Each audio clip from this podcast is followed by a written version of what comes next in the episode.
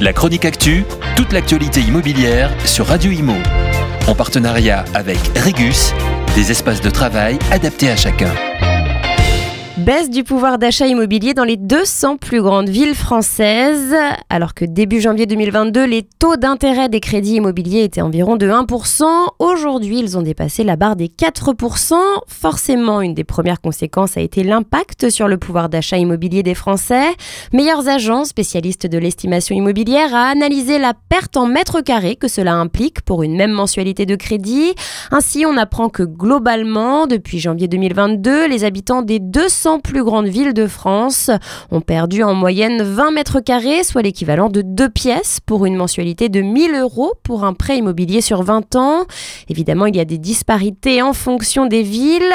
Les villes où le pouvoir d'achat immobilier résiste, où il a été le moins impacté, sont les villes où les prix immobiliers ont le plus baissé. Par exemple, Neuilly-sur-Seine, Paris et Vincennes n'ont perdu que 4 mètres carrés depuis janvier 2022, car les prix des logements ont baissé de 5 à 7% À l'inverse, il y a des villes fortement touchées par la baisse du pouvoir d'achat immobilier.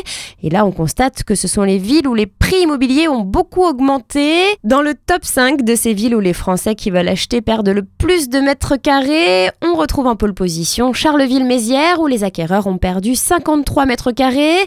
Vient ensuite Saint-Étienne où l'on perd 51 mètres carrés lorsque l'on veut désormais acheter. Châteauroux arrive en troisième position, 50 mètres carrés de perdu pour les Français qui veulent devenir propriétaires. Enfin, en quatrième position ex Chalon-sur-Saône et Mulhouse, où les acquéreurs, pour une même mensualité de crédit, ont perdu 48 mètres carrés. Ce sont des pertes de surface non négligeables. 50 mètres carrés, c'est énorme. La cause est très simple, la hausse des taux de crédit immobilier et en même temps des prix immobiliers qui ont beaucoup augmenté, entre 8 et 10% dans ces villes-là. La chronique actu, toute l'actualité immobilière sur Radio Imo en partenariat avec Regus, des espaces de travail adaptés à chacun.